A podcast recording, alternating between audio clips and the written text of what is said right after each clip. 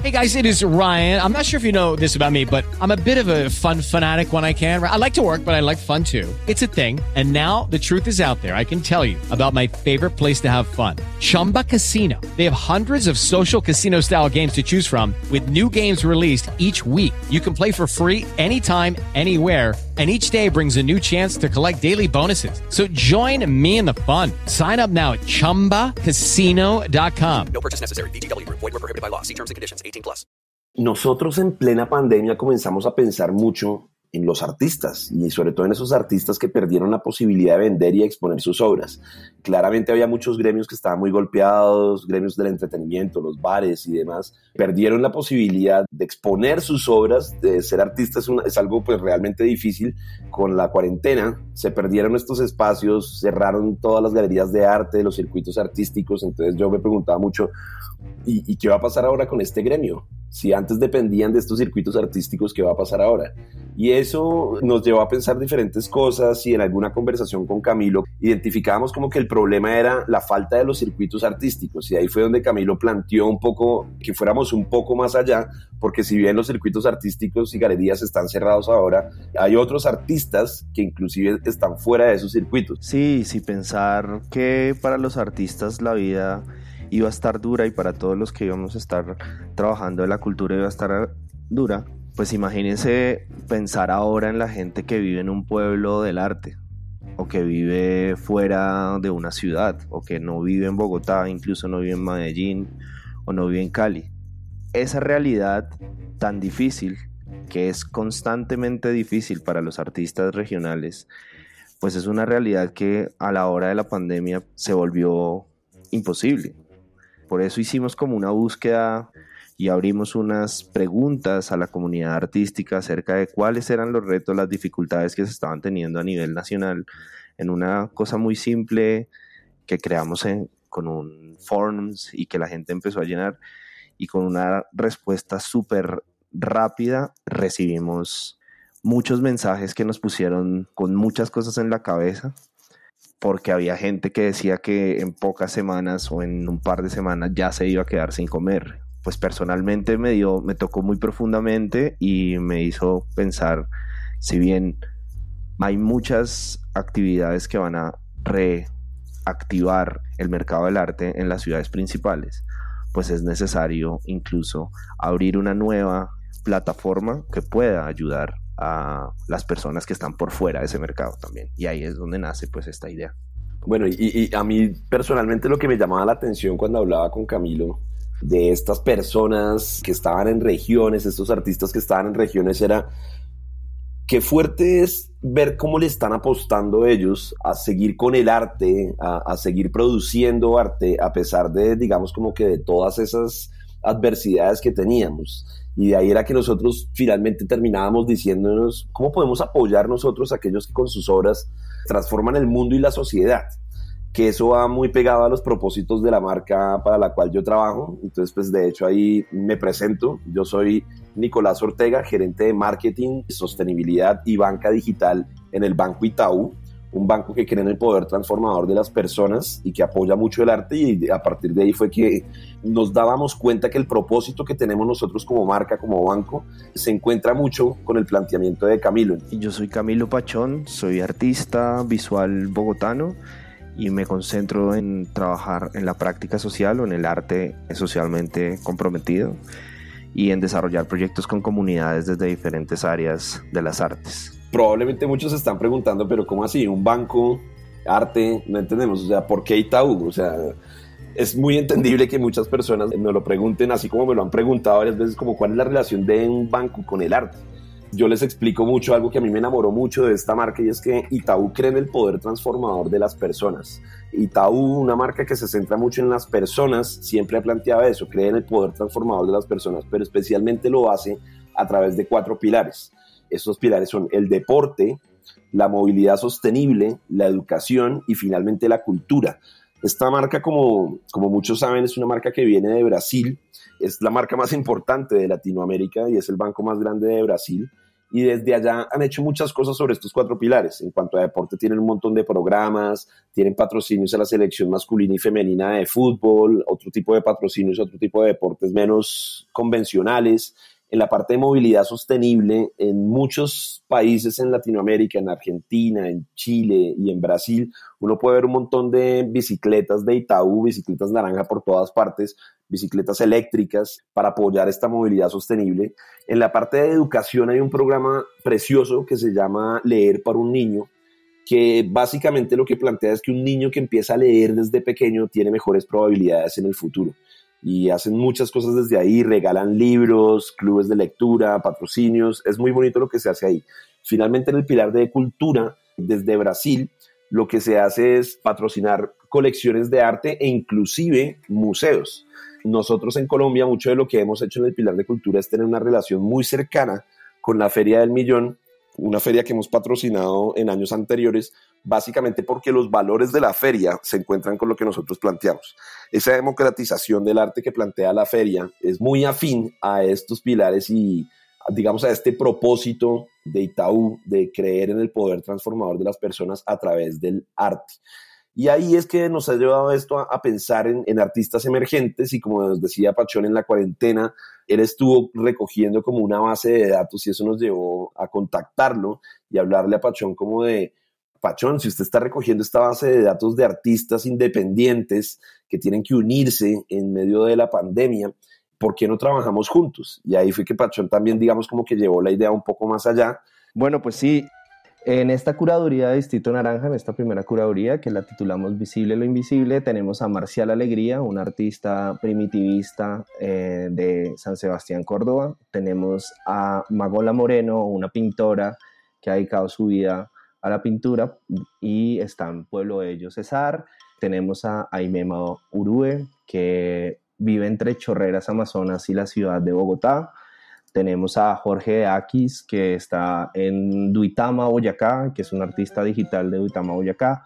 Y tenemos a David Torres de Saravena, Arauca. Ah, perdón, y se me olvidaba una última artista que tenemos, es Erika Gutiérrez, una caleña que ha dedicado también su vida a la pintura y la ilustración pensando en esos artistas regionales, pues se me vino a la cabeza como qué tal si empezamos a buscar nuevas formas de mover ese arte y no tratar de incluir el arte regional dentro de las dinámicas o las lógicas propias de las ciudades, sino más bien abrir la posibilidad de que ese arte popular, de ese arte territorial, ese arte conectado con visiones distintas del territorio colombiano, tenga una oportunidad digital para que todos lo veamos y además para que podamos adquirirlo, ¿no?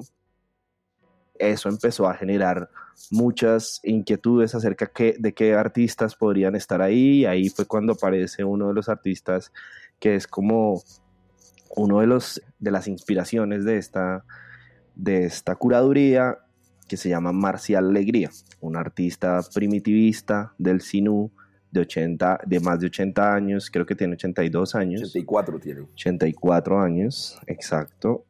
Y él es como la representación de lo que para mí era considerado, pues quisiera incluir dentro de este, de esto, de este proyecto.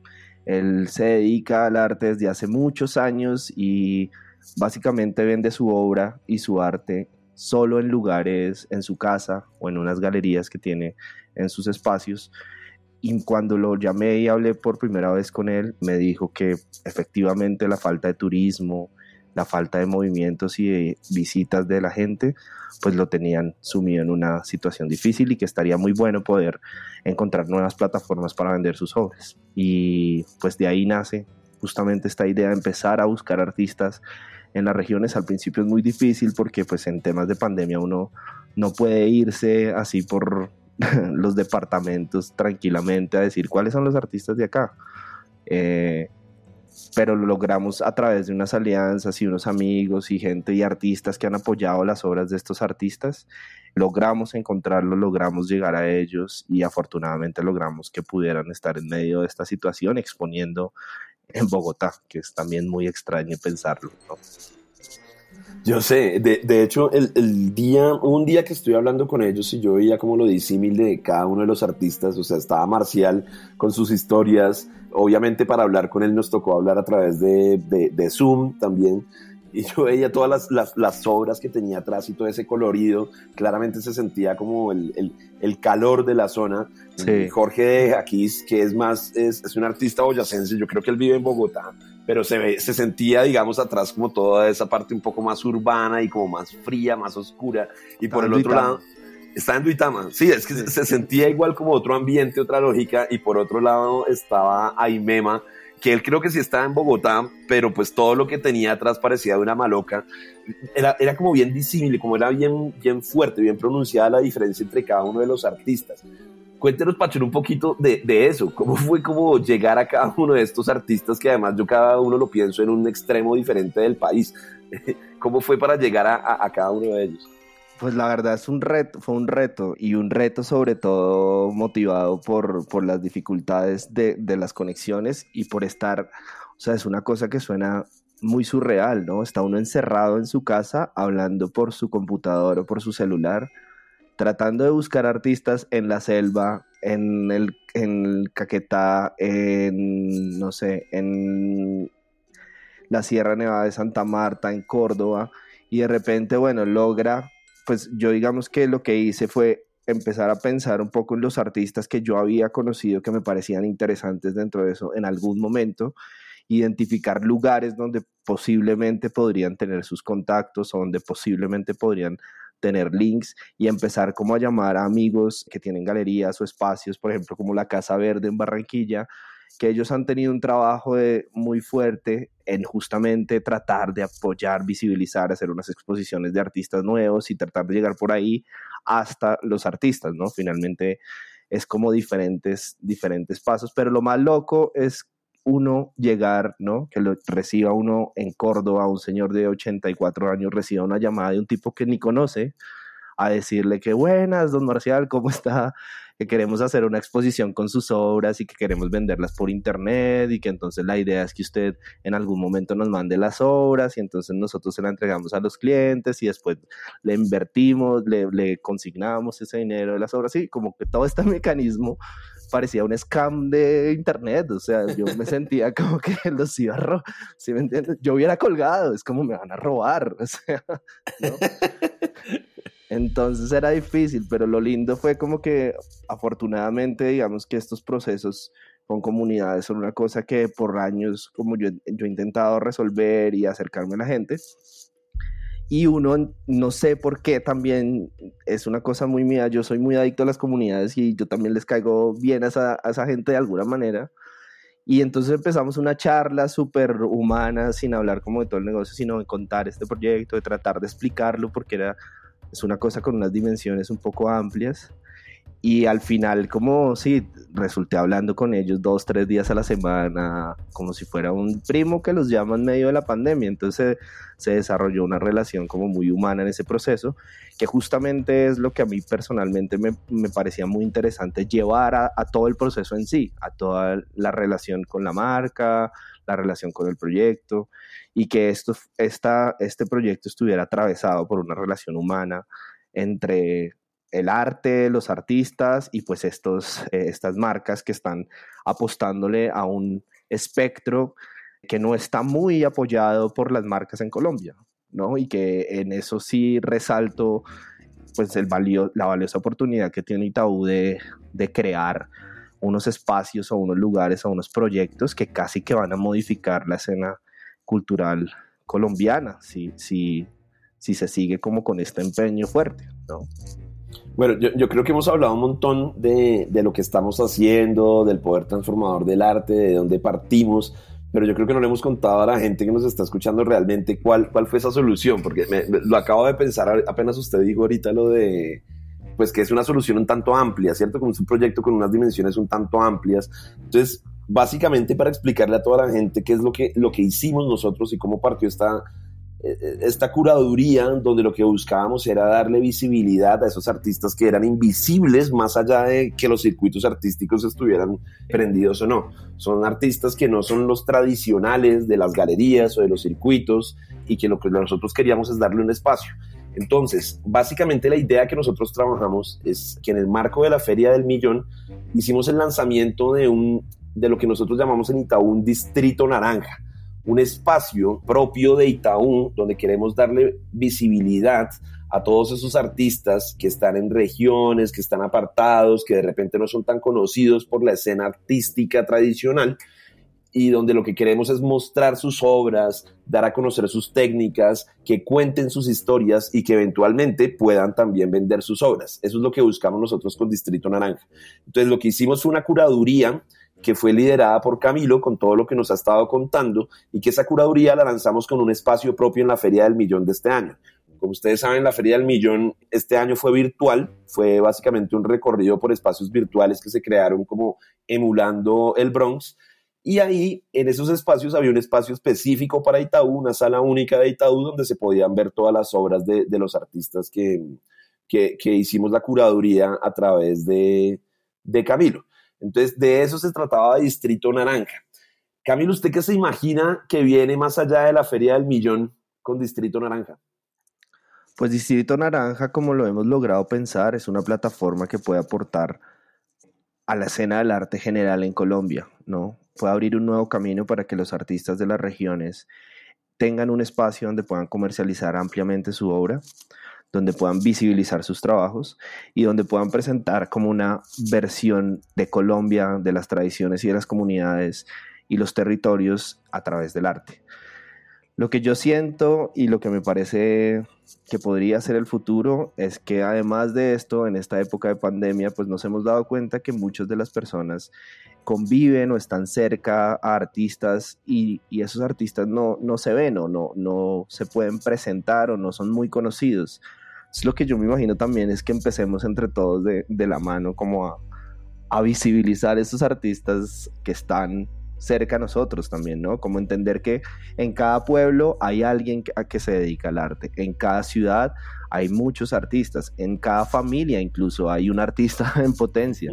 Entonces, ¿por qué no empezar a, abrir esta, sí, este paquete de artistas nacionales y empezar a descubrir en los, en los espacios más recónditos obras de artistas que puedan tener un peso importante en la descripción o en la presentación de estas realidades de, Colombia y de los territorios que en este momento son muy necesarias, ¿no? Ampliar un poco el espectro de lo que es está presente en nuestra, sí, en nuestra cultura y, y, a partir del arte abrir nuevas preguntas sobre la relación entre la gente de la ciudad, la gente de la ruralidad, el campo colombiano, bueno, y todas estas distancias que pueden haber en este momento en nuestro país.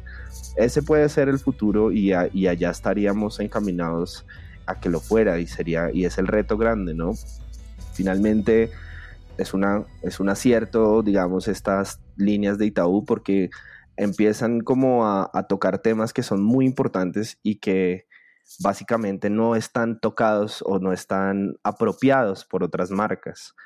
El Banco de la República tiene una de las colecciones más grandes de, Colombia y en realidad es como la colección más importante a la que todos los artistas queremos llegar pero ¿qué pasa si de pronto también empiezan a haber otras colecciones como la colección Itaú o la colección del Distrito Naranja o cómo, cómo esta nueva marca empieza a poner una fuerza en esa balanza y abrir nuevos espacios para que los artistas puedan vivir del arte, que los artistas puedan superar las dificultades y que los artistas no tengan que estar por ahí solitos tratando de buscar una galería de un barrio high class en, en Bogotá para vender sus obras, ¿no? Eso puede ser una, una posibilidad muy potente. Y si y otra cosa que es muy importante es que si el arte de las comunidades y el arte de las regiones empieza a tener un apoyo y unos recursos provenientes, digamos, de, de la venta de unas obras, pues va a tener una evolución en sí mismo, porque la evolución del arte es poder hacer arte. Entonces, si los artistas van a poder empezar a hacer arte y dedicarse más a su práctica, pues la evolución de esos proyectos va a empezar a, a, cambiar, van a empezar a invertir más tiempo en eso, van a empezar a pensar más en eso y en esa medida va a evolucionar el arte también de las regiones a una velocidad y a una fuerza muy, muy cercana también a la de lo que está pasando en las ciudades, que, que, es, que es una máquina también, ¿no? Entonces, pues desde, desde mi perspectiva ese es como el norte y, podríamos estar generando como ese cambio en las maneras de, de relacionar las obras de los artistas regionales con los circuitos del arte nacional.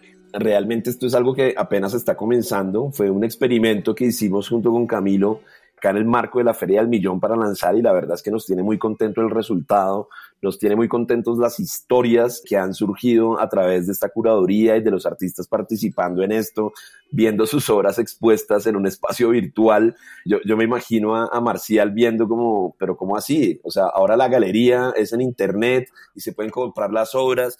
Me imagino ahí Mema, un, un indígena del Amazonas, que se la pasa mambiando, viendo también cómo podía a través de internet co comprar sus obras. Creo que hay algo que es bien bonito de lo que pasó y fue ver cómo se encontraba como ese saber ancestral del arte con nuevas formas de comunicación, inclusive de comercialización del arte.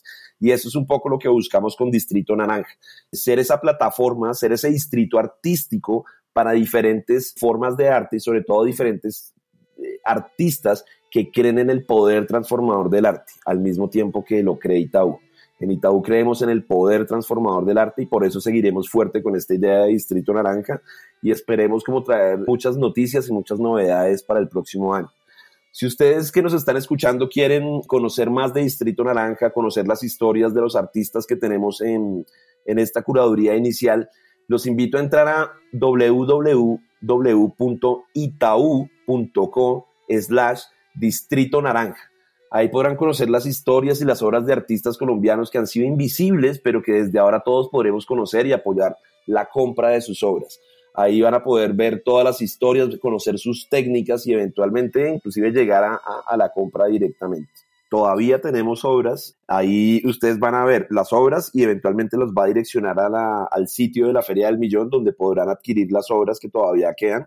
Hay unas cosas muy bellas entonces aprovechen, además los precios realmente están muy cómodos. Solo por cerrar un poco, les contamos que tenemos artistas de Cali, tenemos artistas de la Sierra Nevada de Santa Marta, tenemos artistas del Córdoba, tenemos artistas que están entre la Amazonía y Bogotá, tenemos artistas que están en Duitama, artistas que están incluso en Arauca.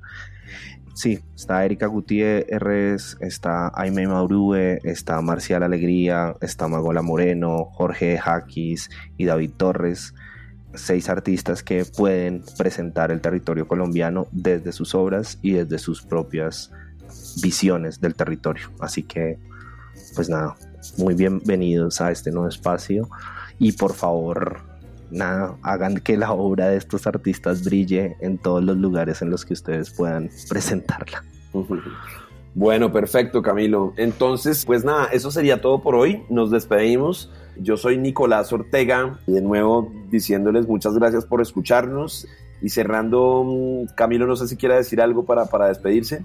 No, pues es un gusto estar aquí con ustedes. Siempre es bueno abrir estos yo cuando escucho estos podcasts siento que la gente que los graba como que lanza una botella al mar esperando una respuesta y en este caso pues espero que muchos de ustedes reciban esa botella, escuchen, conozcan a los artistas y puedan ver esta nueva iniciativa que estamos tratando de construir en estos tiempos tan difíciles para contribuir a la cultura y al arte de nuestro país y a la comunidad artística de nuestro país. Entonces, bueno, nada, buenísimo. un gusto. Ojalá haya gente que coja la botella, encuentre el mensaje y, y, y, entienda un poco lo que queremos hacer. Entonces, bueno, muchísimas gracias a todos por escucharnos y esperamos que sigan Distrito Naranja y que no se olviden de que en Itaú todo lo hacemos por ti. Step into the world of power, loyalty, and luck. I'm gonna make him an offer he can't refuse. With family, cannolis, and spins mean everything. Now, you wanna get mixed up in the family business. Introducing The Godfather at ChumbaCasino.com. Test your luck in the shadowy world of The Godfather slot. Someday, I will call upon you to do a service for me. Play The Godfather now at ChumbaCasino.com. Welcome to the family. VGW Group. No purchase necessary. Void where prohibited by law. See terms and conditions. 18 plus.